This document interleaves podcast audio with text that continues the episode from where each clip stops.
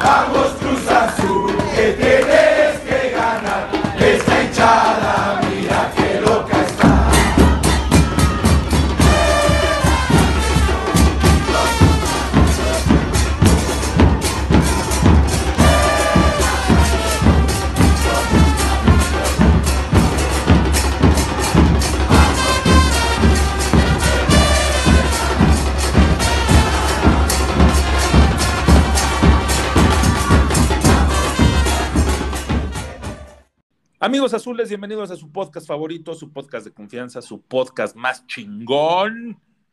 Ya soné como el teniente harina, ¿verdad? Pero no importa, güey, la neta es que estamos muy contentos y felices de saludarles. Un poquito enojados por los resultados recientes de nuestro querido Maquinón. Eh, la neta es que sí, eh, hubo un tropiezo que pudo haber quedado en empate, pero Santi no quiso meterla, ¿no? Porque era más fácil fallarla que meterla. Pero bueno, platicaremos más a fondo, pero antes de, es- antes de, de- de entrar a detalle, déjenme presentarles a mi carnal, mi hermano, mi compinche, mi camarada, mi partner in crime, mi querido Vox. ¿Cómo andas por allá? ¿Qué tal, Mimi? Pues tristes por el resultado, ¿no? Pero creo que ya era algo que se veía venir. Ya habíamos hablado hasta el cansancio de las famosas rotaciones y del, digamos, calendario tan apretado que tiene Cruz Azul y que lo va a seguir teniendo. Y este, pues creo que era algo de esperarse y como bien dices, hubieran podido sacar con todo y todo un empatito por ahí, pero pues, no quiso Santos. Santi no quiso y la tuvo a boca de jarro. La verdad es que era mucho más fácil, insisto, fallarla que meterla. Y, y- y no fue al revés, hizo lo, lo más, lo más difícil. Pero, pero bueno, la verdad es que también nos sorprendió muchísimo la alineación. Si quieres, empecemos platicando por eso, ¿no? Con jurado en la portería, por la lesión que sabemos que tiene eh, Chuy Corona. Eh, Mayorga, Abraham, Escobar y Martínez, el Shaggy, nuestro querido Shaggy, Shaggy My Love, ahí en la defensa. En la media estaba Rafa Vaca con Charlie Rodríguez. Y adelante, bueno, y también estaba Rivero, pero Rivero no sé ya de qué juega, güey, ¿no? O sea, de repente lo vi muy adelantado en el partido y de repente ya lo vi muy abajo. O sea, eh, podemos decir que él no tiene posición natural, ¿no? Él hace lo que se le venga en gana. Y este, con Tabor, Romero y Brian Angulo adelante, que por ahí hay noticias de Brian Angulo que ya también comentaremos en la siguiente sección. Pero la verdad no me pareció nada mal esta, esta alineación para tener esta situación de tantas ausencias, ¿no? Sí, no está mal, es el equipo que tenemos otra vez, pero justo lo, lo que habíamos platicado, pues de que el que iba a tener que descansar forzosamente por lo menos un tiempo como fue, fue Pablito Aguilar, ¿no? Porque ya había jugado los dos partidos anteriores completos y pues ya con su edad, tres partidos en una semana, eh, me parece demasiado, ¿no? Eh, sobre todo, pues el riesgo de que se lesionen, como pues ha, ha venido sucediendo con varios jugadores y que afortunadamente ya se empiezan a recuperar. Entonces, la alineación me parecía adecuada justo para darle descanso a Escobar. Yo pensé por algún momento que a lo mejor aventabas hasta el cachorro guerrero, que era lo que habíamos platicado, pero este, prefiere pasar a Escobar a la central y dejar en las bandas al Chagui y a, y a Mayorga el regreso, ¿no?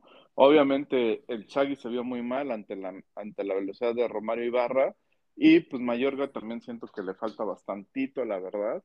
Es un tipo que sabe ofender medianamente bien, pero le cuesta mucho atrás. Sí se ve una diferencia en la solidez defensiva cuando está Mayorga a que cuando está Alderete. Creo que Alderete lo hace mucho mejor defensivamente hablando, pero eh, le quiero dar el beneficio de la, de la duda a Mayorga de que sea falta de juego. Y justo lo que mencionas del Shaggy sí es cierto, ¿no? Este, Ibarra sí se, se lo comió completito en como pues, casi todas las jugadas que tuvieron el mano a mano, pues sabemos de las limitaciones del Shaggy, que es más pundonor y es más entrón y es como, tiene otras características que no son eh, técnica pura, ¿no? Que no es este muy bueno eh, técnicamente hablando, no es, es un futbolista de, pequeño a mediano, ¿no? O sea, tiene muchas carencias el Shaggy, lo único que lo salva o que lo, lo, que lo, lo que lo ha mantenido en la primera división es ese gran corazón y ese pundonor que tiene y esas ganas, y es por eso que está en el Cruz Azul, por esas condiciones. Y, y, y Barra, un güey que sabemos que es bastante técnico y que puede hacer lo que quiera con el balón en los pies, se notó con todavía más con este futbolista en la marca. Lo de Mayorga, este, sí me parece que, que, que había como bastante eh, eh, mayor presencia, ¿no? Con, con Mayorga eh, en cuanto a la ofensiva. El tema aquí también es de que Escobar, pues nos lo expulsan, güey, a nuestro pequeño goleador, lateral, defensa, este, ¿no? y, esa situación sí, sí me preocupa un poquito porque se ven si de por sí hay carencias en el equipo y luego te haces expulsar, es como darle más complicaciones al técnico de las que ya tiene, ¿no? Y más siendo Juan Escobar, que es ya uno de los titulares indiscutibles después de esa joya de, de gol que se aventó en la, en la semana pasada con, con el equipo azul, la verdad es de que es, va a pesar mucho su ausencia en el próximo partido contra el Atlas. Sí, además de una manera tonta, ¿no? Porque, Tontísima, güey. Hay, hay, expulsiones que dices, bueno, ni Pedro, pues era el último recurso, lo que sea. Pero acá, pues es una, una jugada intrascendente, ¿no? Este, creo, creo yo la desesperación de que sí sentí el Cruz Azul que estaba apretando en los últimos minutos para buscar el empate y no lo conseguían. Entonces en esa desesperación cae, cae, Escobar y pues termina ahí dándole su palmadita al jugador del, del Pachuca y ganándose la segunda amarilla que a su vez representa la roja. De, de, las otras cosas que mencionabas de Rivero, pues sabemos que Rivero es el comodín de, de, este, de Reynoso y no es tanto que juegue donde quiera, sino que más bien dependiendo del momento del partido, de las circunstancias, etcétera, pues sí lo acomoda de maneras diferentes. A veces, sobre todo esta temporada, estaba jugando como extremo por izquierda, vamos a llamarle así, y la otra es que a veces lo baja como segundo contención. Básicamente son las dos posiciones porque de lateral este año casi no lo hemos visto, ¿no? No.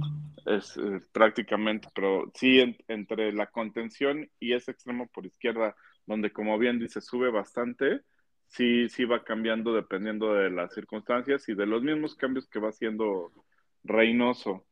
Y pues al otro que creo que todavía le falta muchísimo ritmo es a Tabó, ¿no? Y también es lógico que le hacen falta minutos y demás, porque muchas muchas veces la gente, ¿para qué lo ponen si no trae nada de ritmo? Pues precisamente para eso, güey, para que agarre el ritmo, ¿no?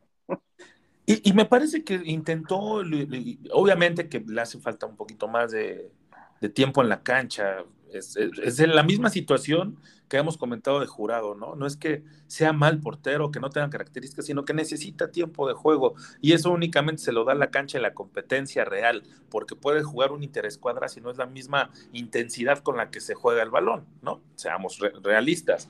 Pero sí, me parece que Tabó no, no quedó a deber. Obviamente, si lo comparamos con el Tabó que vimos en Puebla, pues sí, cabrón, es, es normal que, que le exijamos, pero también hay que exigir cuando sabemos que tienen las mismas condiciones que aquel Tabó que vimos en Puebla. Ahorita viene saliendo de varias situaciones de, lesiones y de falta de ritmo, entonces yo creo que está bien que lo meta, que lo ponga, es, no me defraudó esta ocasión en el, en el partido contra Pachuca, lo mismo que cada vez va creciendo más la confianza y la no la dependencia, pero sí que entra más en juego Romero con la pelota, que qué bueno, porque este, es una maravilla ver jugar a este cabrón. Sí, Romero muy bien, este, ya lo hemos dicho, o sea, creo que también lo único que le termina pesando siempre es lo físico, todavía le falta un poquito de forma, sobre todo se nota en los segundos tiempos que, que sí baja su, su rendimiento, pero pues esperemos que poco a poco ya agarre esa condición física y, y pueda dar partidos de, de 90 minutos completos. Eh, el otro que, pues los otros dos puntos ya rápido para despedirnos de esta sección que me gusta tocar es uno, el de Angulo, ¿no? Que sí, perdido totalmente el primer tiempo que jugó. Parece ah, no quiere estar, güey. Ajá, parece que es un cero a la izquierda. Y dos, el de Otero, que en teoría ya estaba listo, ya estaba en la banca, y pues no se le dan minutos otra vez, ¿no? Es, es algo que sí me, me sorprende un poco, dadas las circunstancias del encuentro, ¿no? Que ibas perdiendo y demás. Otero, eh, justo siento que cuando vas ganando el encuentro, es difícil que lo utilicen porque es un jugador más de tener la pelota, ta, Sabemos que, que Juan pues, le gusta defenderse numerosamente, este, jugar al contragolpe y no te da esas características Otero, pero si vas abajo en el marcador, sí necesitas a alguien que te filtre esos pases, etcétera, y no lo, no lo termino utilizando y eso sí me llama la atención. Oye, yo antes de, irnos a, la pausa musical, yo sí quiero mencionar que eh, hemos jugado ya con algunos eh, equipos que están en los primeros lugares y que no tenemos un gran, este, o sea, no, no, hay, no hay como buena cosecha de puntos, güey. Y eso me preocupa, pero a la vez digo, ok, eh, el equipo no ha estado completo, no ha estado al 100 y no ha estado abocado a este torneo y aún así les hemos dado pelea, ¿no? Porque, insisto, tuvimos el empate contra Pachuca, no se logró, pero al menos se vio una, un Cruz Azul mucho mejor en el segundo tiempo con los ajustes que entran y ya sabemos quiénes son los que traen ritmo y quién no, ¿no? Porque incluso hasta, este, bueno, como dijiste, eh, Angulo eh, ya tiene más ganas de irse que de estar. Entonces, este, se notó y ahí pues juegas con uno menos, ¿no? Pero por ejemplo Pachuca eh, se perdió, pero tuvimos el empate, contra Tigres se empata, contra Puebla se pierde de fea manera, yo creo que ha sido el peor partido que le he visto, o mejor dicho, ha sido el equipo contrario que más ha dominado a Cruz Azul en los últimos tiempos, a mí me lo parece. Eh, viene el Atlas en la siguiente jornada y ya jugamos contra León y sabemos que, que lo dominamos en su casa, entonces Cruz Azul ahí está tal vez si no esté en las mejores posiciones, que son de la 1 a la 4, pero está en el sexto lugar. Entonces, eh, eh, muy reconocible lo que hace Reynoso. Yo no comparto mucho la, la, Vox Populi de, que fuera Reynoso, no hasta terminar el campeonato, ¿no? Yo sí quiero como que este, que darle chance para ver que hasta dónde puede llegar con este equipo, tanto en los dos torneos, porque este no está perdido, sino que nada más está como un poquito pausado, ¿no? Es el que menos prioridad tiene comparándolo con la Conca Champions. Ya veremos qué sucede con la semifinal eh, frente a Pumas. Entonces, este, pues esperemos a ver cómo va el Cruz pero para mí, hasta ahorita, con las situaciones que ha tenido Juan Reynoso, me parece que ha cumplido y no hay por qué empezar a echar tanta cata, ¿no? No, 100%, hasta ahorita vamos todos conforme al plan, ¿no? Seguimos avanzando en CONCACAF, estamos en posiciones de, de calificación en la liga, entonces mientras eso siga así, no, este, yo no veo nada que reclamar, ¿no? Ya el día que estemos fuera de alguno de los torneos, ahí pues sí, ahí, ahí, sí se tendrá que analizar qué fue lo que pasó, por qué y, y tomar decisiones al respecto. Pero mientras creo que el plan de Reynoso es ese, ¿no? Es eh, darle prioridad momentánea a la CONCACAF, que esa es una palabra importante, momentánea. Claro. Y mientras sepas que en la liga estás dentro de los 12 y que la liguilla es un torneo aparte, ¿no? Pues sí, pero pues bueno, ¿qué te parece si nos vamos a musiquilla? Seguimos con este auge vivelatinesco, ¿no? Este, ¿qué, qué, qué, vamos a escuchar ahorita? Porque yo quiero como proponer eh, algunos nombres para el próximo cartel del 2023. No sé tú qué opines, pero pues, ¿qué vamos a escuchar, cabrón? Venga, venga. Eh, vamos a empezar por a mí el artista que más me sorprendió en este Vive. Y me sorprendió porque realmente no lo conocía. O sea, había escuchado algunas referencias de él, pero nada más. Y pues verlo en vivo fue así como que un orgasmo musical. A mí se me figuró como ver a, a Hendrix en su momento, ¿no? Para que para que vean ese, nivel de, ver a un guitarrista de color, ¿no? Un, guitarrista negro que la verdad hace magia con la guitarra. Y pues, sin más preámbulo, vamos a escuchar esta rola de Gary Clark Jr. que se llama I Gotta Get Into Something.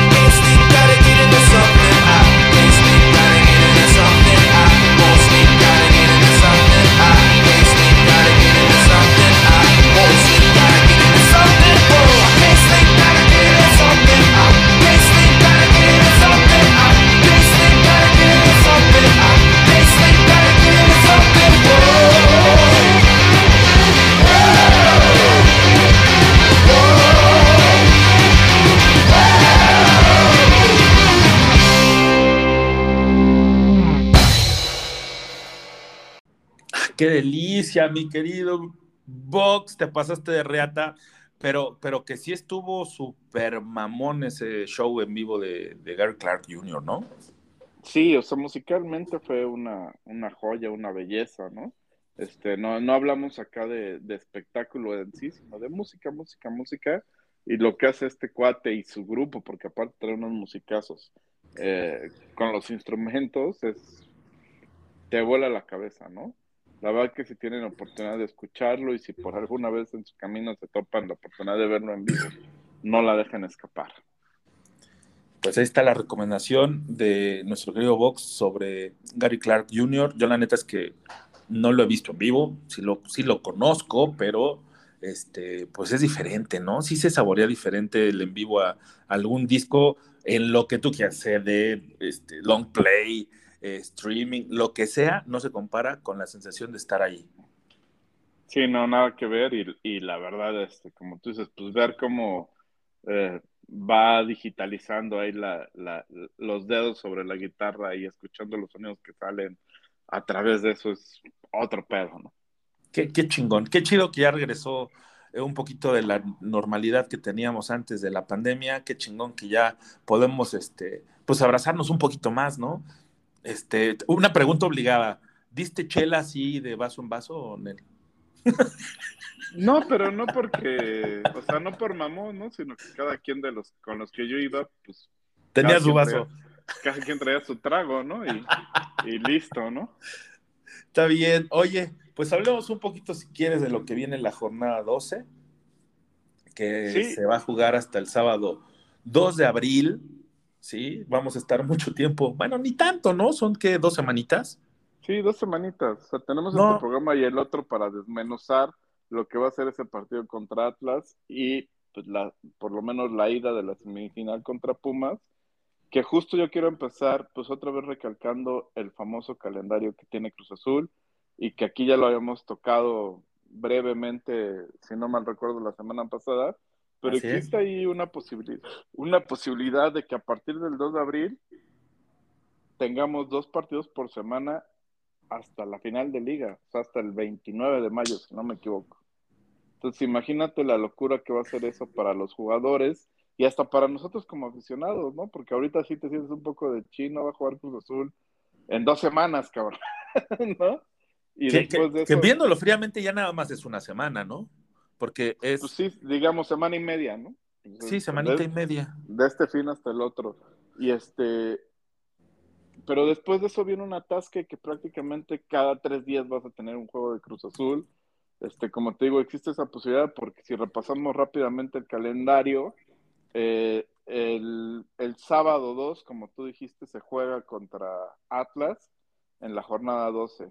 Después el martes, importante recordar que va a ser martes, en la noche, a las 9 se va a visitar CEU en el partido de ida de, de, de, de la CONCACAF contra Pumas. Nuestra segunda casa. Ajá. El viernes se visita Mazatlán en la liga por la jornada 13. Después, al siguiente martes, que si no me equivoco es martes, ya no sé qué, ya me perdí, güey. 12. Martes 12, este, se recibe a, a, a Pumas en la vuelta en el Estadio Azteca. Después el 16, sábado 16, juegas contra Chivas en el Azteca otra vez de local. Después, esa semana hay doble jornada de la liga, entonces juegas el 21 contra el Querétaro, pues lo más probable es que sea en Morelia, pero vas a jugar el jueves 21 otra vez. Y el domingo 24 recibes a San Luis en el Estadio Azteca. Y después, ahí viene el primer partido que es Maybe, que es la ida de la final de la Conca Champions. Se jugaría, yo pienso que ese miércoles, ¿sí? Que estaríamos hablando que si es domingo 24, 25, 27. Miércoles 27 de abril se estaría jugando la ida de la final de la Conca Champions. Para el 30, administrativamente visitar el Estadio Azteca para jugar contra el América. Y después el 4, sería lo más probable, el 4 de mayo, estaríamos jugando la vuelta de la final de la Conca Champions igual en el Azteca. Eh, todo indicaría, ¿no? Estos son posibles escenarios porque recordemos que el, quién, quién recibe la vuelta se define por puntos. Al día de hoy, Cruz Azul va en primer lugar, pero falta jugar las semifinales. Entonces falta, si por ahí Cruz Azul no gana ninguna de las semifinales, digamos, se empata y se empata, y aún así se termina pasando por gol de visitante o por penales, eh, es probable que la final nos toque de, este, de, de vuelta, nos toque de visitante. Si Cruz Azul gana uno de los dos partidos, yo veo muy probable que la final de vuelta sea en el Azteca ese, ese miércoles 4 de mayo. Y después el fin de semana, inmediato, o sea, estamos hablando del, del 7 y 8 de mayo, se juega el repechaje. Recuerden que el repechaje es a un solo partido que se juega en la casa de los primeros cuatro del repechaje. O sea, en este caso serían los que quedan en el lugar 5, 6, 7 y 8, que justo ahorita es la posición que ocupa el Cruz Azul, ¿no? El 6. Entonces, si hoy día terminara el campeonato, se estaría jugando ese día 7 u 8 el repechaje. Y después ya la siguiente semana entras a liguilla, que ya sabemos que en liguilla empiezas a jugar miércoles o jueves, sábado y domingo. Miércoles o jueves, sábado y domingo, y así hasta la final. ¿Cómo ves el calendario? Bien fresa, ¿no? No, la verdad es que, aparte de recordar que probablemente, o no probablemente, sino seguramente si llegamos a la final, tendríamos que visitar a cualquier equipo de la MLS. Entonces sí. es una salida complicada. Claro, ahora. Con este mí- trajín es, es complicado, güey. Sí, es bien complicado, pero para mí hay dos cosas bien importantes que me gustaría recalcar, ¿no? Una es justo, te va a tocar salir a Estados Unidos si estás en la final, porque la otra llave es de Estados Unidos. Sería importantísimo que salieras en el de ida y no en el de vuelta. No, Claro. solo por, no solo por la ventaja que representa recibir la final final en tu casa y que toda la afición azul podamos estar ahí, sino por este trajín que bien mencionas, ¿no? No es lo mismo que tengas que tener ese trajín casi casi pegado al repechaje a que ese trajín lo tengas en la semana donde todavía vas contra América, ¿sí? En la liga y que a lo mejor ya llegas calificado o por lo menos ya asegurado puestos de, de repechaje, ¿no? Entonces, Sí, sí, sí, es, es, es bien pesado, es bien pesado y es bien complicado con la parte, con, con el- la dosificación, ¿no? De, de esfuerzo que debes de tener, porque esa, es- esa parte como que no la, no la de- llegamos a entender del todo, güey, ¿no? Sí, sí. Siempre opinamos a veces este, con la víscera y con el corazón y se vale, también se vale. no, y, con la, y, con, y con la borregada, ¿no? Porque yo leo mucho lo de, lo de, no, es que el Real Madrid y en Europa y la chingada, güey, métanse de verdad a analizar los, los partidos del Real Madrid. En primera no tiene un calendario como lo que tiene hoy día Cruz Azul. De verdad, tiene semanas de descanso. No ¿Quién, juega perdón, ¿quién dijiste? El Real Madrid. Ah, el que perdió con el Barcelona Ajá. la semana Que, pasada. que ahorita vamos a hablar de eso, ¿no? Toda la, toda la gente empieza, no, que en Europa, que en Inglaterra. En primera, véanlo, no tienen un calendario de 8 o 10 semanas seguidas jugando dobles partidos, como lo está teniendo el Cruz Azul, o como lo puede llegar a tener el Cruz Azul en estos que siguen. No tienen ese calendario. Y dos, cuando sí se les juntan los partidos, porque sí hay calendarios muy cargados en Europa, sobre todo en Inglaterra, que juegan Champions, Copa de la Liga, Copa de la no sé qué, tienen como tres copas internas y la chingada. Vean los equipos que usan en esos, en esos este, partidos, o sea, las alineaciones, güey, son alineaciones totalmente alternativas, porque precisamente los entrenadores saben que hay que dosificar, ¿no? Pero ahí no están ching. Y no tomemos en cuenta que viene desde febrero, desde mitad de febrero, jugando prácticamente todas las semanas dos partidos. Sí, sí, pero, o sea, fue todo febrero, prácticamente todo marzo. Ahorita tienes este pequeño parón y, después todo abril y todo mayo, Dios quiera, ¿no? Porque eso va a significar que estamos en la final de Conca y que estamos en la final de Liga. E- eso sería. Ya nada más retomando mi punto para cerrarlo rápido, es, veo súper importante que recibamos el partido de vuelta de la Conca Champions y veo súper importante que si nos podemos ahorrar el repechaje, nos lo ahorremos, porque eso te va a dar ahí un partito de descanso que además vas a venir prácticamente del festejo, ¿no?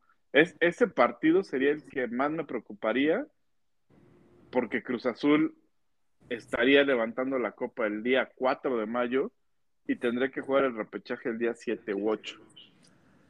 Por eso se vuelve importante el siguiente partido de, de, del torneo de liga, ¿eh? Porque es contra sí, sí. Atlas. Se el cuarto lugar y el que puedes alcanzar. Y aunque, pasar. aunque hay que ser este, pues sinceros y otra vez en liga vamos a estar viendo alineaciones suplentes, sobre todo por este tema que estamos comentando, ¿no? Claro. Eh, otra vez con Atlas creo que sí puedes arriesgar un poquito más porque ya vienes de este parón, ¿no? Entonces, dos partidos seguidos de titulares, pues sí te los aguanta prácticamente cualquiera. Entonces, en mi pensamiento contra Atlas y por este tema del cuarto lugar, yo iría con todo, ¿no? Iría con todo lo que tengo disponible. Sabemos que no va a estar Escobar, pero fuera de Escobar, titular casi, casi 100%. Tratando de asegurar ese triunfo y de por lo menos rebasar al Atlas. El otro que está arriba de ti es el León, no va a depender tanto de ti, pero por ahí sí te metes al cuarto lugar en ese partido. Sí, esperando que, que, León no gane, ¿no? Porque si no nos pasaría y que quedaríamos en quinto. Pero lo que sé sí es importante es mantenernos ahí cinco, seis en esa posición y tratar de que no se alejen mucho los del, bueno, del cuarto lugar, que es la posibilidad de evitar la repesca y es un partido menos en esta vasta lista de partidos que ya nos mencionaste, cabrón. Sí, y en todo caso, si no se puede, porque entendemos que por el tema de las rotaciones vas a tener que poner alineaciones alternativas o sustitutas o como le quieran llamar, eh, pues aspirar a quedar entre el 5 y el 8, para que aunque sea ese partido que si tú recibes la final de vuelta en el Azteca, el siguiente partido del repechaje que juegues sábado y domingo, lo juegues también de local. Creo que sería trascendente que por lo menos no tengas que hacer otro viaje. Bueno, y hablando también de otros temas que, igual y sabemos que podemos contar con alguien y con quién no, es qué tan cierto es el tema de Brian Angulo con Santos de Brasil. No, yo creo que es totalmente cierto, ¿no? Ahí el tema va a ser que Reynoso lo deje ir ahorita, lo cual yo no lo veo posible a menos de que haya una relación ya totalmente fracturada, ¿sí? Porque precisamente Reynoso sabe de este trajín que están teniendo, ¿no?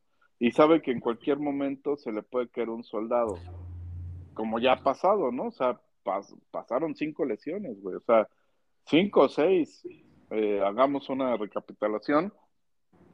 El que, mira, ahorita día tenemos dos lesionados, que es Cata y Corona, ¿sí? Sí. De, de, los que regresaron para este partido, prácticamente fue Otero y Mayorga, ahí van cuatro.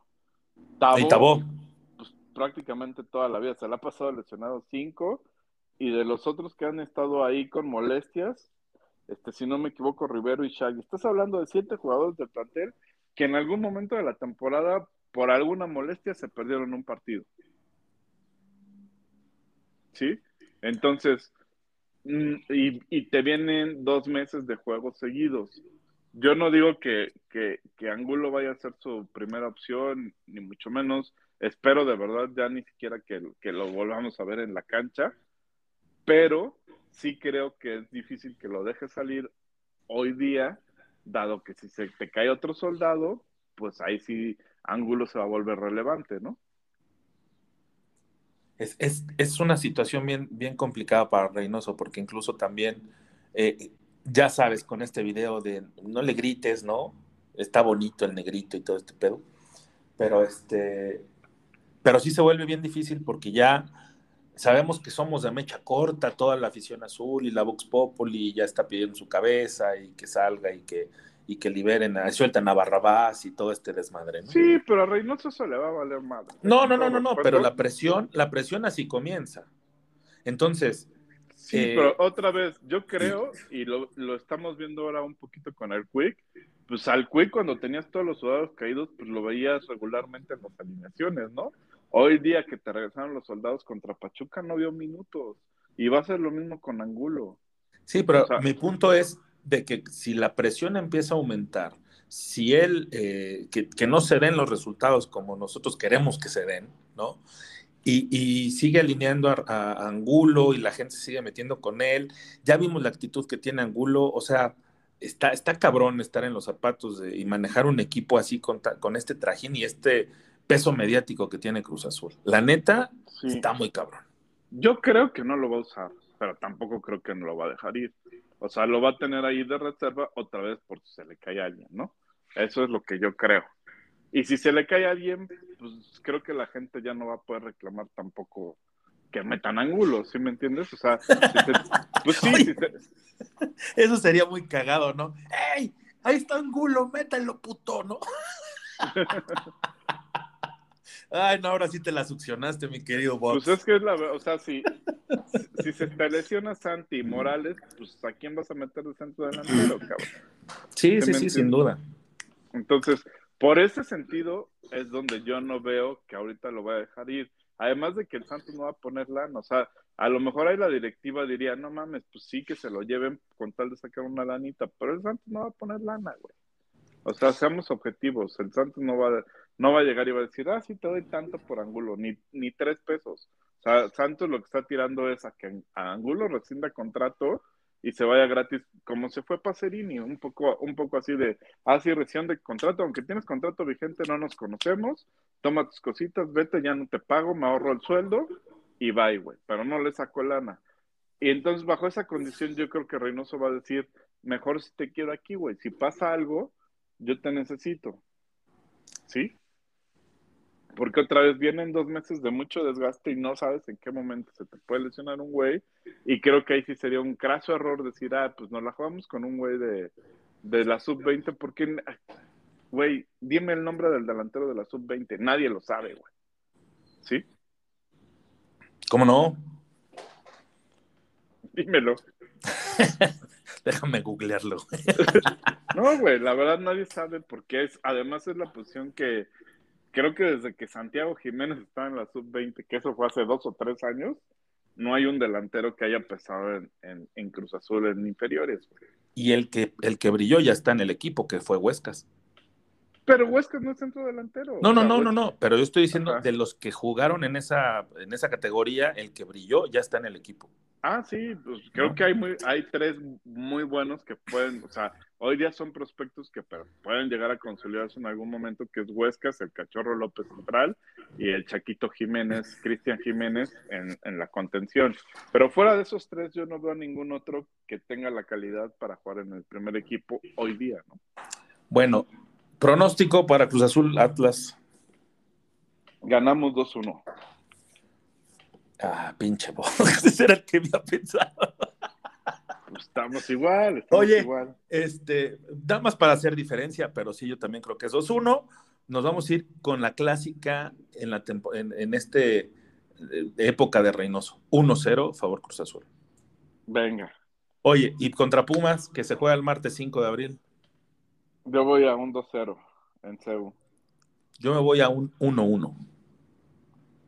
Venga, O sea, va a estar, va a estar cabrón. Los Pumas están levantando a pesar de lo que dice la tabla general de la liga, ¿eh? pero bueno, veamos. Entonces, ¿qué te parece, mi querido Vox, si eh, nos vamos a esta pequeña propuesta de headliner del próximo Vive Latino 2023? Sé que falta mucho, sé que, pero hay que aprovechar esta efervescencia del festival que terminó y yo quiero proponer a este gran músico que me parece un genio eh, de, contemporáneo, ¿no? Eh, su manera también como de utilizar su instrumento es este, magistral. Tuve el chance de verlo en, una, un Corona Capital, este, donde fue el Lodazal y fue increíble todo este pedo, pero eh, no lo hemos visto en un Vive Latino y estaría fabuloso verlo sin lodo, en las condiciones perfectas, en el escenario ideal, que sería el cierre del Vive Latino, y me refiero precisamente a Jack White, y vamos a escuchar esta canción que se llama Sixteen Saltians.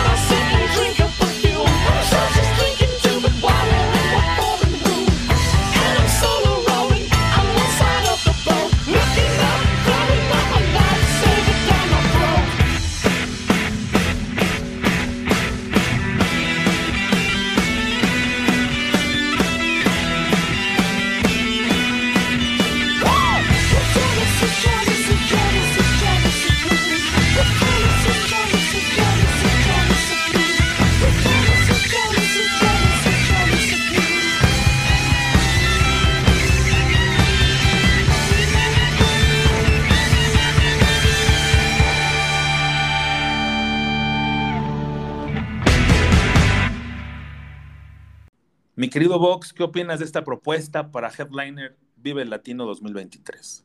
No, pues oye, muy chingón. Y ya si me apuras tantito, pues imagínate que traigan a los White Stripes. güey.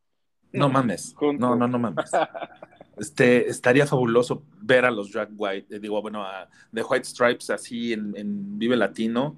Fíjate que a mí el Vive Latino me ha dado como ese, ese tema, ¿no? De, de, de rescatar mis anhelos este, pubertos de bandas que no vi en aquel entonces y que ahorita los vi. Pues me pasó con Korn, me pasó con eh, un poquito con este con Prophets eh, ¿cómo- no me acuerdo cómo se llama Prophets, no me acuerdo, que es como la conjunción de Rage Against the Machine y este eh, no sé, también bandas nacionales como Ansia, ¿no? En aquel entonces no los vimos, pero sí me tocó verlos ahí en, la Carpa Intolerante junto con Consumatum Est, este, Vía Z, ¿no? Con su banda alterna, que, este, que siempre es como lindo ver a un soda estéreo.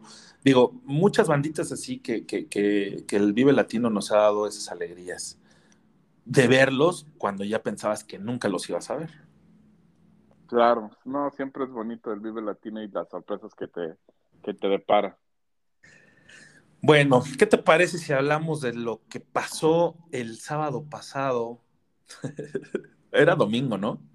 Sí, domingo, domingo en el, en el clásico español, donde el- se vio En el Bernabéu, güey. ¿Y qué baile? Yo te comenté fuera del aire que no había visto al Barcelona de, de Xavi, ni mucho menos en los últimos partidos. Sabía de su existencia y de leía resúmenes y todo esto, ¿no? Me informaba de lo que pasaba con el Barcelona. Y no por el tema de que no le vaya al equipo, sino porque este, pues a veces no te da la vida para hacer y ver todo lo que quieres hacer, ¿no?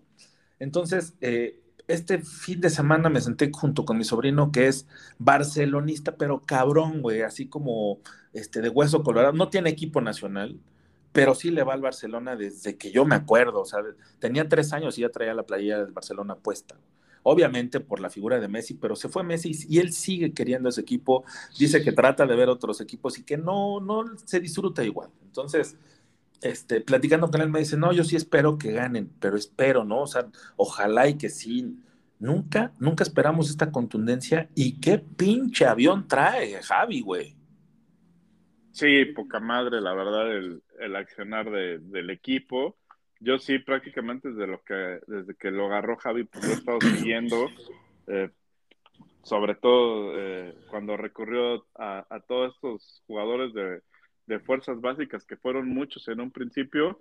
Ahorita ya los únicos recurrentes pues, han sido Pedri y, y Gaby, pero creo que Pedri sobre todo es un jugador espectacular que, que da la pauta y da el pie a que, a que este equipo sea lo que es hoy día. Y además las incorporaciones del, del invierno, ¿no? Que cayeron como anillo del dedo. Ferran Torres, Auba, el mismo Adama Touré, que, que aunque no brilló mucho en este partido, la verdad que muy bien. Y la recuperación de Dembélé, ¿no? De, de que prácticamente tenía pie y medio afuera del equipo, la directiva lo quería congelar por no renovar, etcétera, etcétera, y ahora está hecho un jugadorazo, ¿no? Se llevó de todas a todas a Nacho. Y creo que, que muy bien Javi y muy mal este, el Madrid, Ancelotti en particular. Creo que nunca ajusta. O sea, no sé de dónde sacó la idea de meter a, a Modric de, de centro delantero, pero la verdad, pésimo. Es justo lo de Nacho y Alaba. Creo que los tenía que haber invertido, ¿no? E Ir Nacho como central y Alaba como lateral. Pero bueno, para nosotros los, los culés, pues qué mejor que, que la haya cagado tanto y que ni siquiera haya metido las manos para rectificar cuando lo pudo haber hecho. Y es que justo también yo te iba a decir del número 4 del Real Madrid, que es Alaba.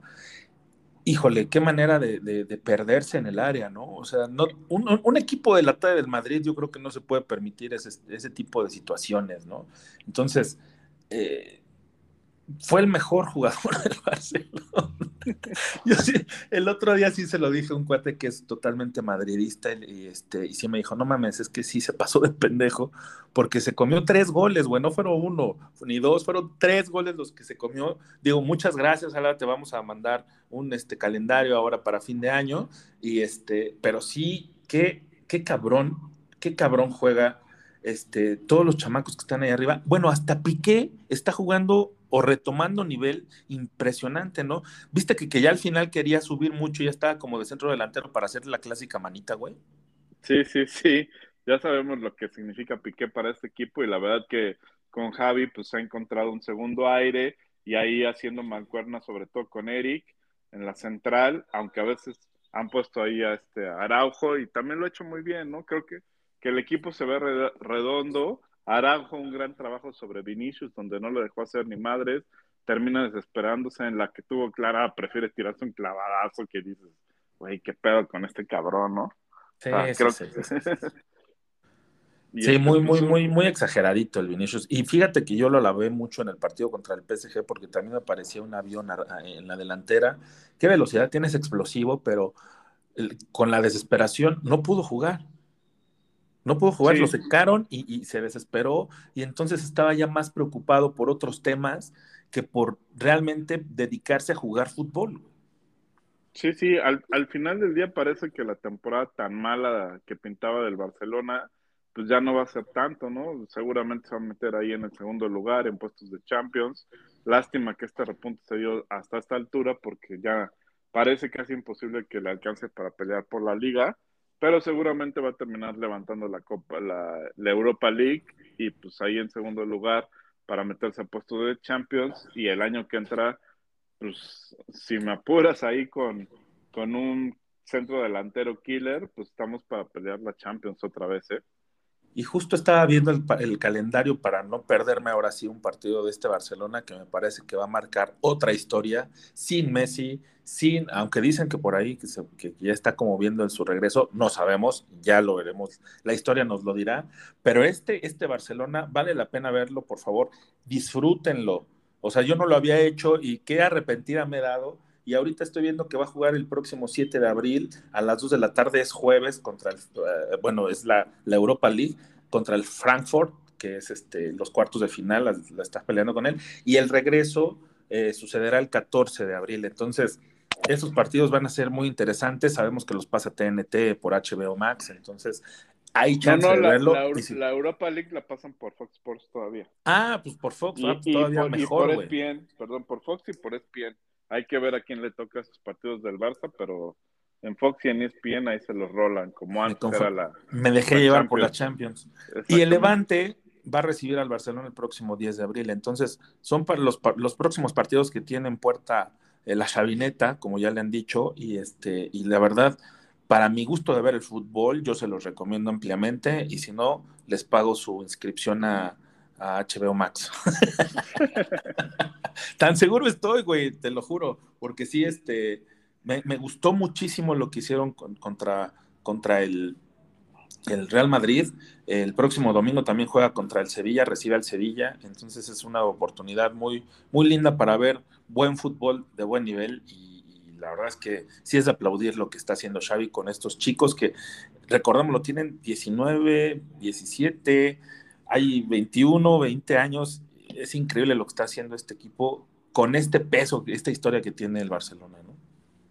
Sí, sí, la verdad que estamos de regreso y pues todos los culés muy contentos después de esta exhibición y pues rezando ahí todavía para que sea el milagrito, ¿no? Sabemos que es súper difícil, pero pues por lo menos estaría poca madre ahí ponerte tres puntitos del Madrid y darles un, un sustito, ¿no? Hacerles un qué huele puto, ¿no? Suspirarles en la nuca que les encanta. Una rimón. Un arrimón. Y bueno, para terminar este bloque, ¿qué te parece si vamos a escuchar a nuestro querido Ale y todo lo sucedido con la eliminatoria sudamericana, que sabemos que ya se están definiendo los últimos puestos para ir al Mundial de Qatar 2022? Amigos de Entre Cruzados, ¿qué tal? ¿Cómo están? Buen día. Pues aquí nosotros tristeando porque nuestra escuadra Azzurra no voló, se han quedado fuera, ya no nos pintamos de azul y bueno, tristemente una vez más eh, quedan fuera. Histórico que por segunda vez consecutiva no califiquen a un mundial, pero pues así es la vida y pues ni modo, esto, esto sigue. Tristemente Italia dio la sorpresa al caer en casa ante Macedonia del Norte por 0 a 1. Y bueno, pues los otros resultados eh, son Portugal vence a Turquía 3 por 1, Suecia le gana a República Checa 1-0, Gales vence 2 por 1 a Austria, Rusia-Polonia quedó cancelado por las situaciones políticas. Recuerden que Rusia fue automáticamente descalificado, así es que Polonia avanza de ronda. Y Escocia-Ucrania está pospuesto este juego. Así es que ya falta una ronda más, que es la ronda final para definir a, a estos siguientes mundialistas.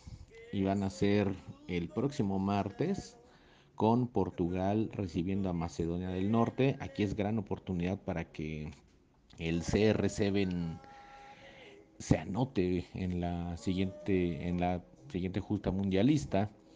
Eh, Gales tiene que esperar al ganador entre Ucrania y Suecia. Y por último, Polonia va a recibir a Suecia. Entonces, bueno, vamos a ver también qué pasa con Gales, porque, y cuando me refiero con Gales, me refiero al país de Gales, no a los congales que les gustan. y vamos a ver cuándo se va a jugar este juego, porque está pospuesto el juego anterior, entonces no, no sé qué vaya a determinar aquí la UEFA, si hay las condiciones para jugar. Así es que bueno, pues tristemente para nuestra escuadra quedan fuera y vámonos a cruzar el charco porque se puso todo bastante, bastante interesante en tierras sudamericanas. Así es que vámonos hasta allá. Vamos a cruzar el charco muy, muy rápido. Y bueno, pues aquí vamos a ver porque Vaya tremenda lambada que le aventaron ayer al equipo chileno. Le pusieron una tunda. Tuvieron que llevar sus tóperes porque les dieron hasta para llevar. Y fueron tremendamente vapuleados por la selección verde amarela al son de 4 por 0. Y prácticamente están con piecito y medio afuera por su parte, Colombia mantiene vivas las esperanzas ganándole 3 por 0 a Bolivia. Paraguay no tenía nada que hacer, pero aún así en casa le hizo la travesura a Ecuador 3 por 1, aunque ya no importó mucho este resultado porque Ecuador eh, de todos modos con los resultados obtenidos durante la jornada clasificaron ya, es uno de los que se van a dar cita en el Mundial. Eh, Uruguay venció a Perú 1 por 0, una, un juego con mucha polémica por la jugada que se presentó ya en el tiempo de compensación, que si entró, que si no entró. Hay tomas de televisión en donde se ve que el balón entra, hay otras tomas donde parece que no entra en su totalidad. Y bueno, eh, aquí también una cuestión polémica por, por los malos... Eh, eh, la, mala colocación de las cámaras de televisión, porque el VAR estamos viendo que de repente no, no cumple su cometido de impartir justicia. Yo realmente no puedo decir con las tomas de televisión si fue gol o no fue gol, pero pues los peruanos se sienten completamente perjudicados, ¿no? Y como no hay una toma que, que justifique el que haya sido o no haya sido gol, pues ahí nos queda la polémica. ¿Qué nos queda para el juego de hoy? Nos queda eh, Argentina-Venezuela a las 5.30 de la tarde, hora de México. No se pierde este juego. Y después la jornada 18, esa sí va a estar bastante interesante porque Perú se mide a Paraguay. Todos estos juegos se van a jugar al, el martes a las 5.30 hora de México, así es que por ahí esté al pendiente porque ya los primeros cuatro tienen su boleto mundialista, que son Argentina, Brasil, bueno, Brasil en primer lugar, después Argentina, tercer lugar Ecuador, cuarto lugar Uruguay, pero se está jugando la repesca. En la repesca están Perú con 21 unidades, Colombia con 20 y Chile con 19, que todavía no pierden las esperanzas, así es que hay que ver por ahí que este, vamos a ver qué, qué, qué sucede en, en, ese entorno. Y las cosas están así. Perú recibe a Paraguay. Entonces Paraguay mostró un buen juego ante Ecuador. Van a querer por ahí dar la sorpresa. Eh, en teoría debería ganarlo. Debería ganarlo Perú, pero con lo que mostró Paraguay, híjole, está complicado. Venezuela, Colombia, pues aquí Colombia tiene para llevárselo. Así es que eh, Perú también va a tener esa, esa presión, porque aunque Colombia juega de visitante, pues va a salir con el todo por el todo y van contra una selección muy difícil, muy, perdón, muy sencilla en el papel que es Venezuela. Entonces Colombia prácticamente, a mi parecer, se estará llevando los tres puntos. Bolivia, Brasil, aquí ya no hay nada más que jugar, aquí únicamente es el orgullo e incluso eh, Brasil perdiendo sus dos encuentros y Argentina ganando los otros dos no lo desbancan del primer lugar, ya lo tienen asegurado, así es que seguramente eh, será un juego tranquilo para ellos, se lo tomarán con calma únicamente para cumplir. Otro juego que no hay eh, nada que perseguir es Ecuador-Argentina. Si acaso Ecuador estará buscando por ahí el amarrar el tercer lugar, no sabemos qué tanto pueda beneficiar eso en el sorteo del mundial, pero cabeza de serie no, no alcanza a ser. Y Argentina, bueno, pues también a, a cuidarse, ¿no? Y donde sí van a arder chispas va a ser en este en Chile otra vez se van a llevar este juego lejos de la capital en el mismo estadio donde jugaron contra Argentina reciben a la celeste.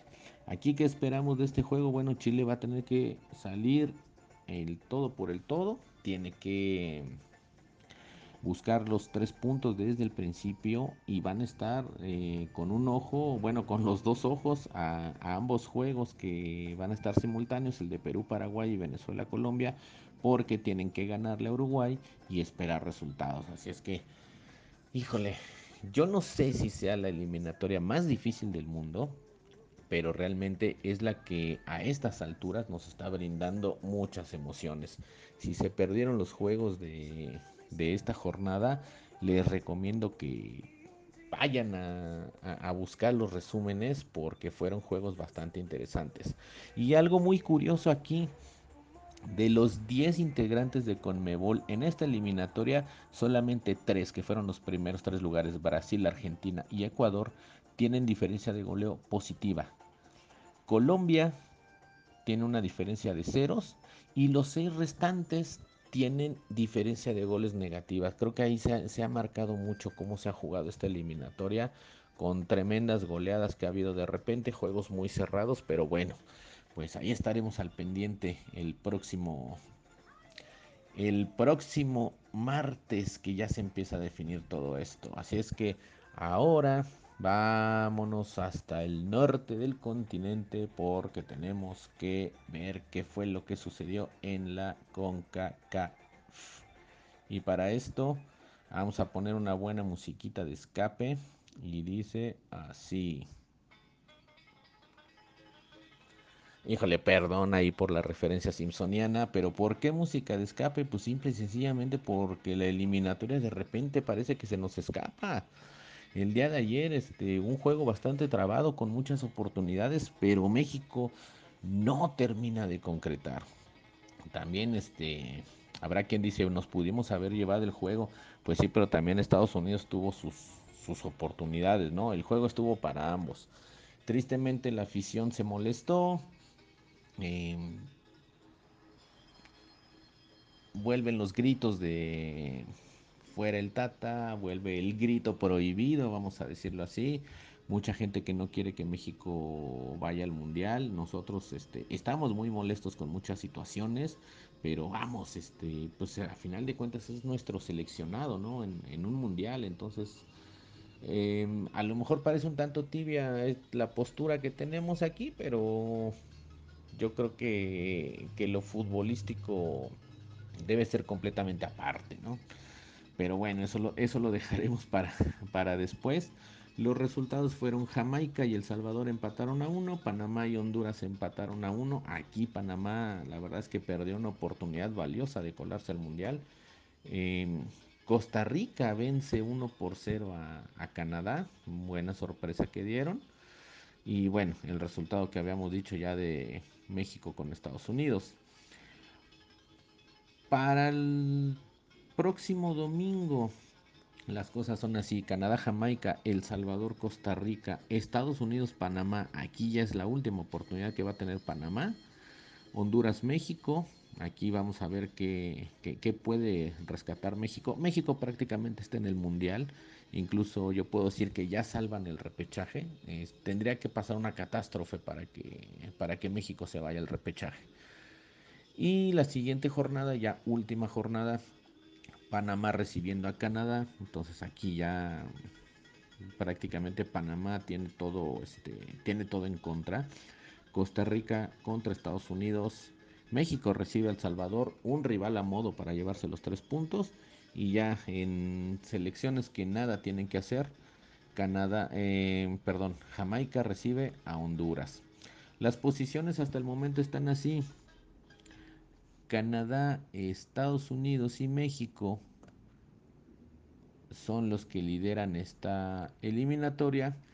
Canadá con 25, Estados Unidos y México con 22. Después sigue Costa Rica, que es el que actualmente está arañando el, el repechaje, tiene 19 unidades. Por ahí Panamá, que es el otro que puede pelear, es eh, con 18 unidades, el quinto lugar. Y ya de ahí para abajo El Salvador con 10, Jamaica 8, Honduras 4. Estos últimos equipos ya no tienen nada que hacer. Así es que, pues México tendrá que estar. Tendrá que estar sí o sí, consiguiendo un puntito nada más. Ya eh, asegura la clasificación directa. Aquí también lo que se pelea es eh, el terminar eh, la eliminatoria en primer lugar porque hay la posibilidad, habrá que esperar el, fin de las eliminatorias para ver si el, el, primer lugar de CONCACAF aspira a ser cabeza de serie. Si es así, este, pues sería en teoría un, un grupo accesible, ¿no? Para quien sea cabeza de serie. Y decimos en teoría porque muchas veces también sucede que eres cabeza de serie, pero te toca el grupo de la muerte. Así es que no hay nada escrito, pero bueno, nosotros tenemos fe en que nuestra selección haga las cosas bien.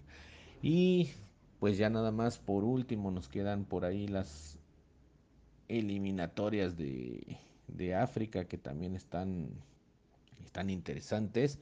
Eh, ya se definieron las, las eliminatorias directas, los ganadores de estas series a ida y vuelta son los que van a, a, representar a África. Aquí se van a jugar eh, República del Congo contra Marruecos, Camerún, Argelia, Mali, Túnez, Egipto, Senegal y Ghana contra Nigeria. Eh, primero reciben los equipos que mencioné primero y la vuelta, pues ya los otros, ¿no? ¿Confuso? No. ¿Sencillo? Sí. Así es que bueno, pues esperemos también, ya se empiezan a cerrar todos los cupos de eliminatoria. Y esto es todo por hoy. Muchas gracias por habernos escuchado. Agradecemos siempre el placer de su compañía, agradecemos el apoyo que dan a este hermoso proyecto que cada día nos queda más y más guapo, nos esmeramos mucho. Y pues hablando de eliminatorias, eh, y con la temática del día de hoy, yo me quedo como siempre. Este, soy un enamorado del rock argentino y de los que quisiera ver en el Vive Latino es esta banda llamada Áspera. Es una banda que ya tiene bastantes añitos, pero en México es muy poco conocida. Vinieron apenas eh, hace un par de años a dar un tour con este, la cantante Tarja, pero mmm, desafortunadamente no han tenido más proyección aquí en México.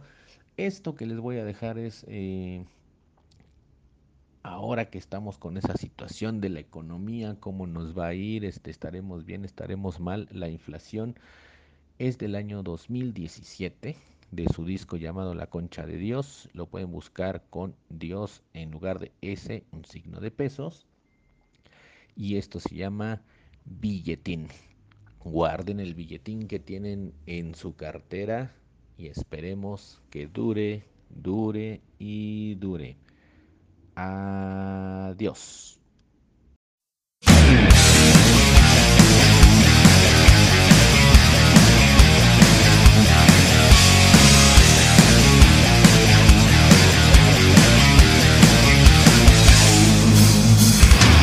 Nacido en una mazmorra, en un antro de la capital.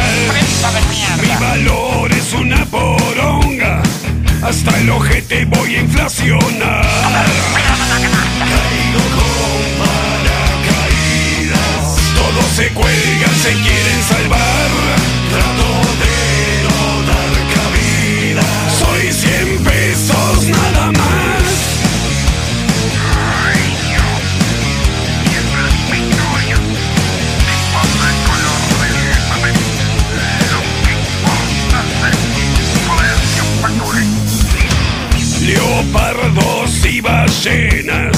Estoy tercero en la escala social. Que nos sorprenda si en la primavera el de una luca nos venga a voltear.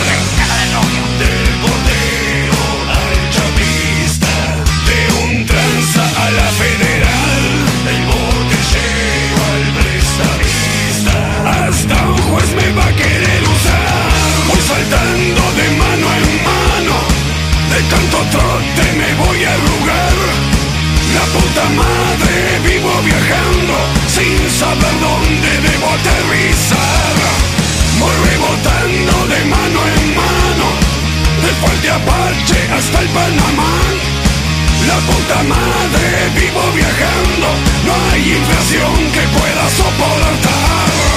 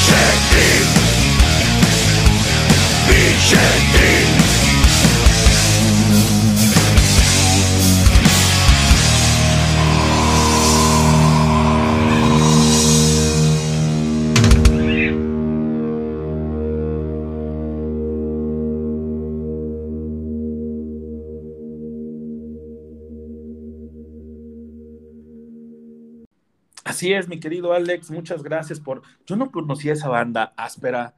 Eh, pues eh, suena bien para que lleve, venga el Vive Latino 2023 también, ¿no? Sí, sí. Estaría chingón, cómo no. Para, para ver si, si, si así tiene la voz o la finge o se peta un huevo.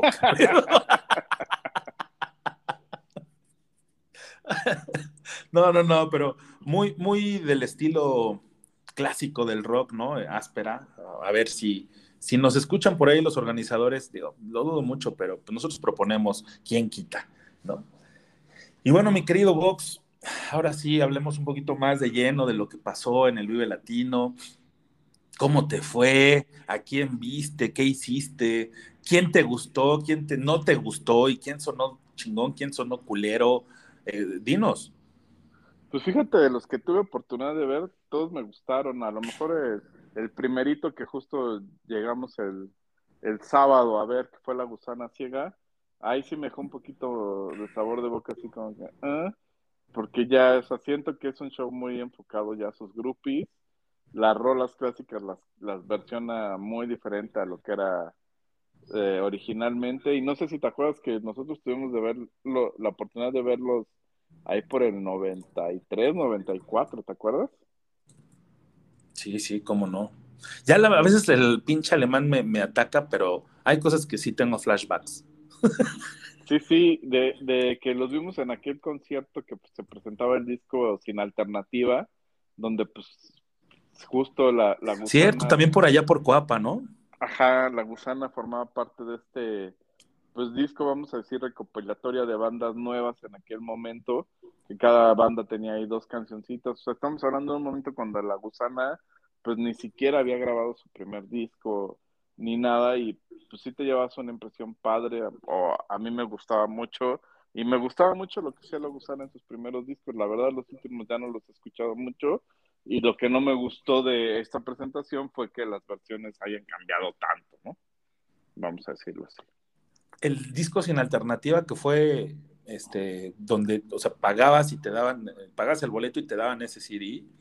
Este fue en 1994, güey. Fíjate, ya un, un buen ratito, ¿no? Ya un pequeño rato. Y, y sí, eh, me acuerdo que había bandas muy interesantes, pero entre ellas estaba La Gusana, que tenía en este disco la canción de Merlina, grabado por Discos Intolerante, que, o Intolerancia, no me acuerdo, que era parte, o era de Jerry Rosado, que era un este, músico que formaba parte de Consumatum Est, de aquel entonces, un grupo de rock progresivo mexicano, sí, existían, ustedes aunque no lo crean, y este, y qué descuadrada estaba, sonaban todavía muy, muy rústicos porque la, la, batería sonaba, los redobles sonaban bien cagados, ¿no? A ver si en alguna ocasión podemos poner aquí esa versión, porque sí, este, la, la, la, batería ustedes la van a escuchar y van a escuchar el redoble de, de, los remates de las canciones y suena totalmente descuadrado y era una gusana ciega pues muy naciente, ¿no? Tenía yo creo que muy pocas presentaciones en vivo y pues no habían grabado, como bien dice, su primer disco. Y ahorita ver lo que han conseguido, a mí sí es una de las bandas que yo también me quedé en los discos primeros, pero ya lo último no le he entrado tanto y como que tampoco me ha llamado mucho la atención. Sí, justo, eh, yo verlos en vivo pues pensaba, pues por lo menos voy a escuchar las, las clásicas de antes y todo, y sí, sí las tocan, pero las versionan de una forma que no fue tan de mi agrado, ¿no? Rara. Eso, eh, ajá, eso fue todo lo que, lo que puedo comentar al respecto de la gusana. Después creo que fuimos a ver a, a Milky Chance, muy bien. Milky Chance me gustó muchísimo, la verdad. Fue de esos grupos que me hubiera todavía gustado ver hasta más cerquita, ta, ta, ta, porque ya los vimos un poco alejados porque ya estaba lleno el escenario donde tocaron, que era justo el, el del que estaba al lado de la gusana. De ahí nos fuimos a ver a los auténticos decadentes, pues los auténticos, lo de siempre, ¿no? Eh, pura fiesta, puro ta, ta, ta. Lo que no me gusta del escenario principal siempre pues es que te lleve chela por todos lados. y más con este tipo de grupos. Pero bien a secas, ¿no? no o sea, cumplieron, cumplidores, este, tocando puro éxito. También, ya sabes, de las más viejitas, que estos cuates, pues sí, ya tienen toda, todo el tiempo del mundo, ¿no? Están, creo que justo celebrando 35 años, que, que creo que los cumplieron el año pasado, justo. Pero como no pudieron girar, pues están haciendo la gira este año de los, de los 35 años. Que imagínate, ¿no? Pues estás hablando que, que en el 86 con el Mundial nació el grupo, imagínate. No mames. ¿no? Entonces ya tienen un ratote unos veteranos. De ahí nos fuimos a, al que a mí fue la sorpresa de, del video para mí, que otra vez fue Gary Clark Jr. Y Gary Clark Jr. otra vez fue, es como ver a Hendrix, ¿no? Y a Hendrix en sus mejores momentos. Te vuela la cabeza. Y ya acabando Gary Clark nos fuimos a ver a Moenia, que yo nunca los había visto en vivo y que la verdad fue una muy, muy grata sorpresa.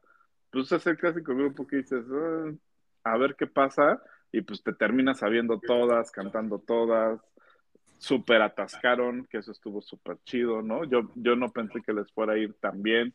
Los pusieron en este escenario, es este, la Carpa Vive, ¿no? Creo que se llama, la, la Carpa Vive Latino, que es como de los más chiquitos, y pues estaba hasta su madre, ¿no? Y ya cerramos con broche de oro viendo un, un ratito a la maldita, que la verdad, pues, nostalgia pura, ¿no? Te viste un poco conservador. ¿Por qué? No, pero viste muchos este, clásicos, ¿no? Yo creo que el que más este, arriesgado fue Gary Clark Jr.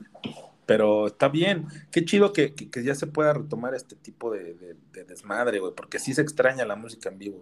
Insisto, la música en vivo es todavía más chingona que la música grabada. Ah, no, pues 100%, 100%, ¿no? Y si no, ¿te acuerdas de Gorilas cuando estuvo eh, precisamente en este Vive Latino? Sí, sí, sí.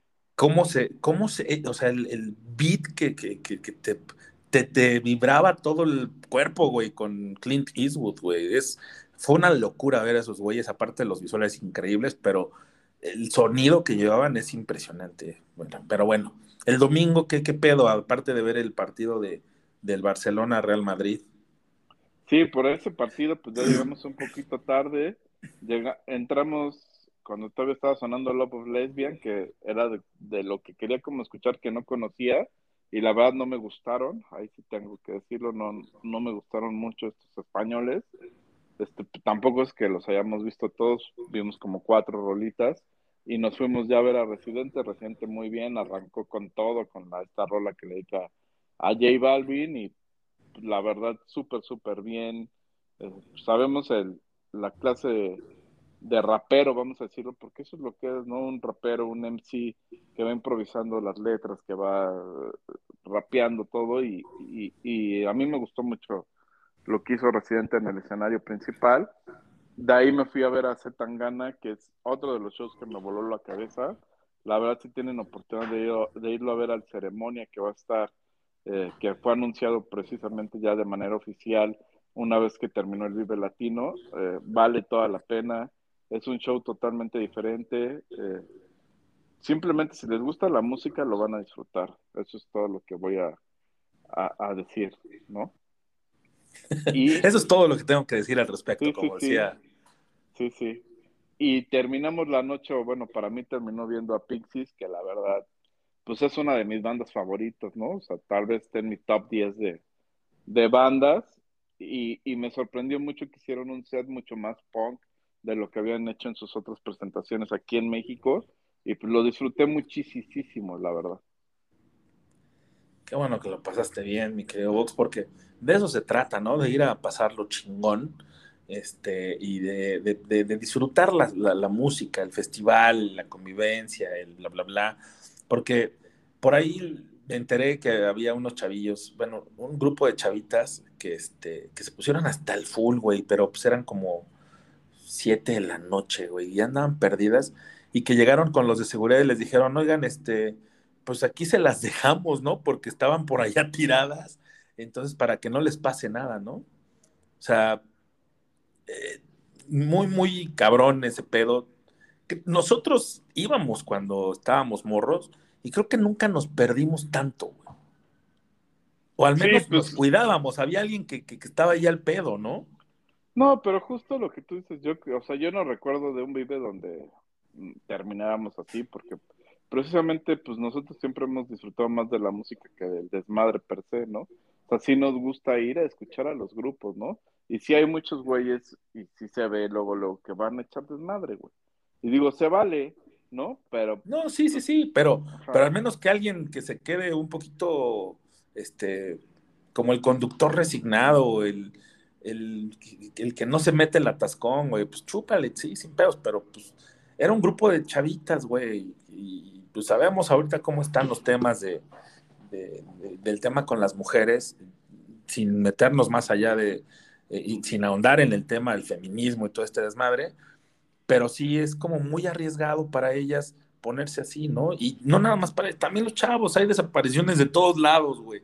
este, y de todos los sexos, de todos los géneros. Entonces, pues hay que cuidarnos un poquito más y, y tener un poquito más de conciencia en ese pedo. Vayamos a disfrutarlo, sí, pongámonos hasta el huevo, pero que sepas que está alguien que te va a cuidar si te pierdes, güey. Entonces. O que no este, pierdas la conciencia, ¿no? Exactamente, güey, porque va eso vas a escuchar música, pasarla bien y no, no provoques que queden como en una desgracia, ¿no? Por, por tus este, excesos, nada más. Eso es lo que yo creo, pero bueno, cada quien es libre de ponerse y de meterse absolutamente lo que le venga en gana, pero sí de lo, de lo que este, mencionas de Zetangana, güey, este, pues yo voy a ir al ceremonia, tú te vas para el norte, eh, ya viste a Zetangana, entonces se empalma con, me decías que se empalmaba con Calamaro, entonces obviamente ahí tienes la decisión sencilla, yo sí me voy a chutar a Zetangana porque he leído mucho de que fue lo más espectacular junto con Black Pumas y junto con Gary Clark Jr., lo más sobresaliente de este Vive Latino 2022 y ojalá que sigan así los festivales, ¿no? Ahí también este, el día de ayer este, Airless se presentó en el pabellón de, del Palacio de los Deportes, que dicen que estuvo culerísimo el, el, sonido, culerísimo visualmente, porque no se acomoda, o sea, una vez es, es como un chorizo, güey, ¿no? Entonces, sí, sí. Este, la música no se, no, no, se apreciaba, pero ya están volviendo, ya están retomando los, los, ya estamos retomando el ritmo concertero, entonces, este, qué felicidad para nosotros que disfrutamos de estos eventos. Ya a lo mejor y el cuerpo no nos da para podrirnos bien, pero, pero sí se disfrutan siempre. Sí, indudablemente, ¿no? Y de, y de verdad este, tienes que ver ese, ese show de Tangana, es de otro nivel. Eh, lo vas a disfrutar mucho y ya lo desmenuzaremos aquí cuando ya lo hayas visto. Oye, ¿y a quién te gustaría ver en un próximo Vive Latino? Definitivamente creo que hace falta traer a Zack de la Rocha, ¿no? Y, y Rage Against the Machine. ¿Te acuerdas que estaban programados ya para, para este Coachella, no? Cuando sí, se sí. suspendió por la pandemia y todo. Entonces creo que esa gira podría ser un regreso triunfal acá al Vive, ¿no? Sí, y, y, quién más te gustaría, por ejemplo? Yo, por, ahí te va, por ejemplo, yo hay una chica que, inglesa que disfruto mucho que se llama Joss Stone, que ha venido nada más una vez al Vive Cuervo Salón. Cuervo, ¿no? Ajá, sí, y, y, desde esa vez ya no ha regresado a Ciudad de México. Me acuerdo que lloró, güey, porque estaban todo mundo cantando sus rolas. Este, yo afortunadamente junto con mi mujer, con Jess, tuve oportunidad de estar ahí y lloró, güey, porque este, la gente se, se, sabía sus canciones y no lo podía creer. Y dice, estoy tan emocionada que no puedo cantar, pero tiene una voz increíble, güey, ¿no? De esas que se disfrutan, tiene un, un, un, un ritmo, un beat este, delicioso también, es una música que se tiene que disfrutar.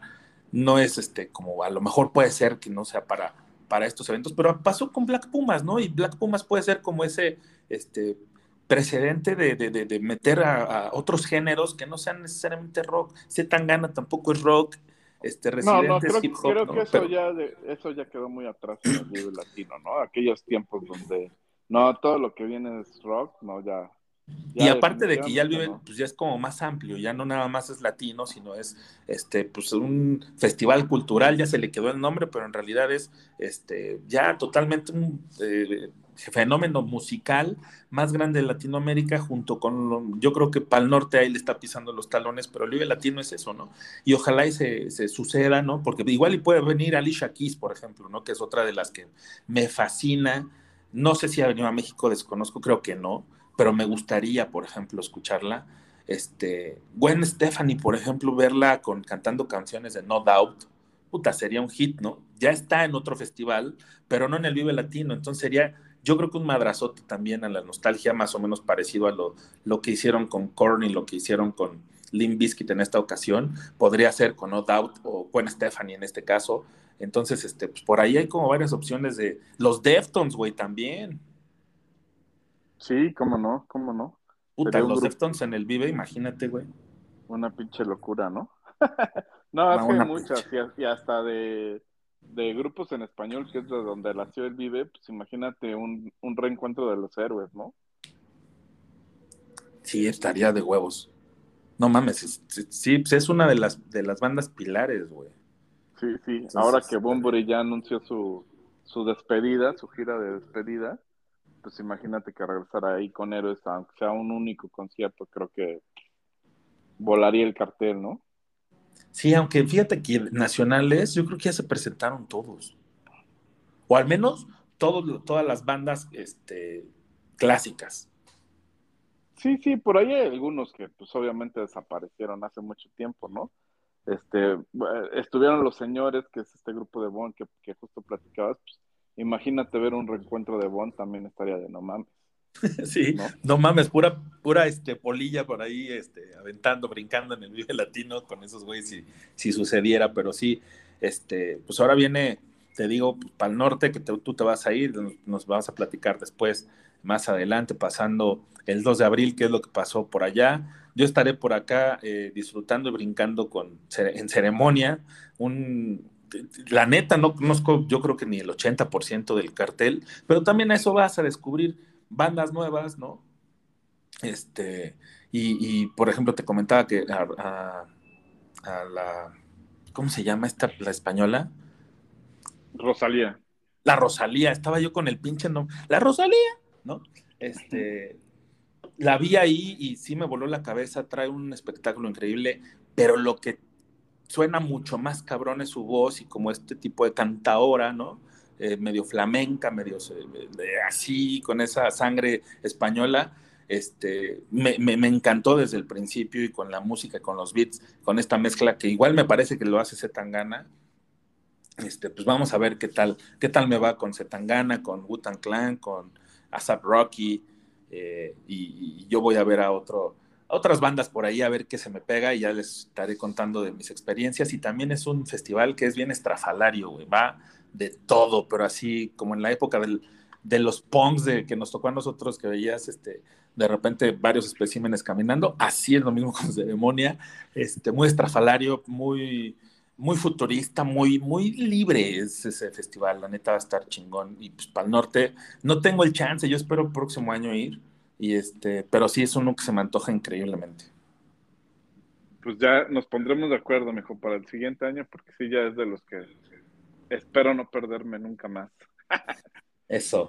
Pues bueno, ¿qué te parece si nos despedimos? Les agradecemos su, su escucha en este episodio número 12. Estamos rompiendo récord porque lo hemos hecho ininterrumpidamente, a pesar de todas las situaciones que hemos este, sorteado para que esto sucediera. Síganos en nuestras redes sociales. La música que escuchan aquí la, pueden encontrar en nuestro play- playlist de, en Spotify, Entre Cruzados Música, así se llama.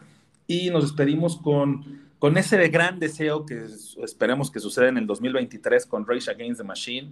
Y esto, imagínatelo en vivo, güey. Killing in the name of, but, ¿no? Así de, ya valió madres todo, a la chingada. Se acabó el mundo, güey. Sí, ya podemos morir tranquilos. Llévame, Diosito, en ese momento, ¿no?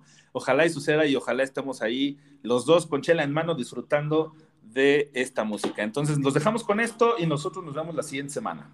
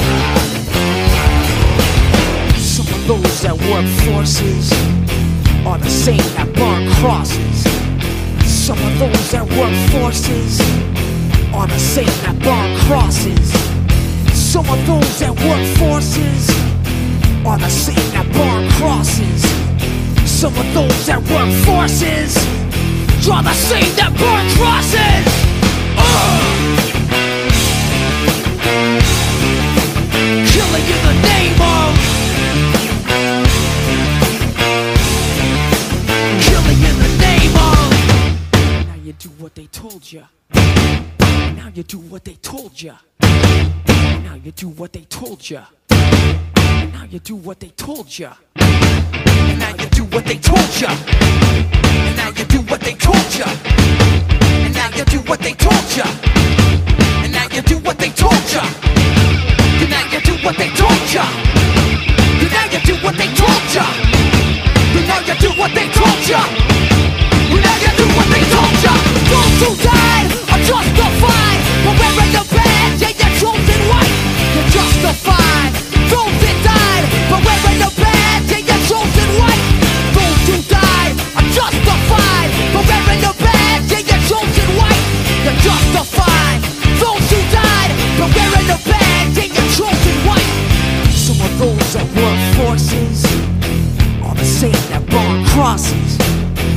Some of those that work forces are the same that burn crosses.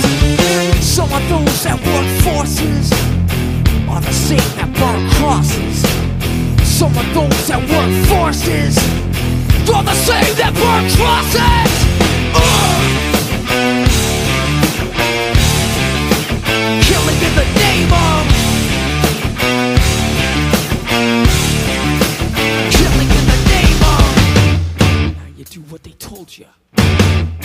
you do what they told you. And now you do what they told you. And now you do what they told you. And now you do what they told you. You're under control. And now you do what they told you. You're under control. And now you do what they told you. You're under control. And now you do what they told you.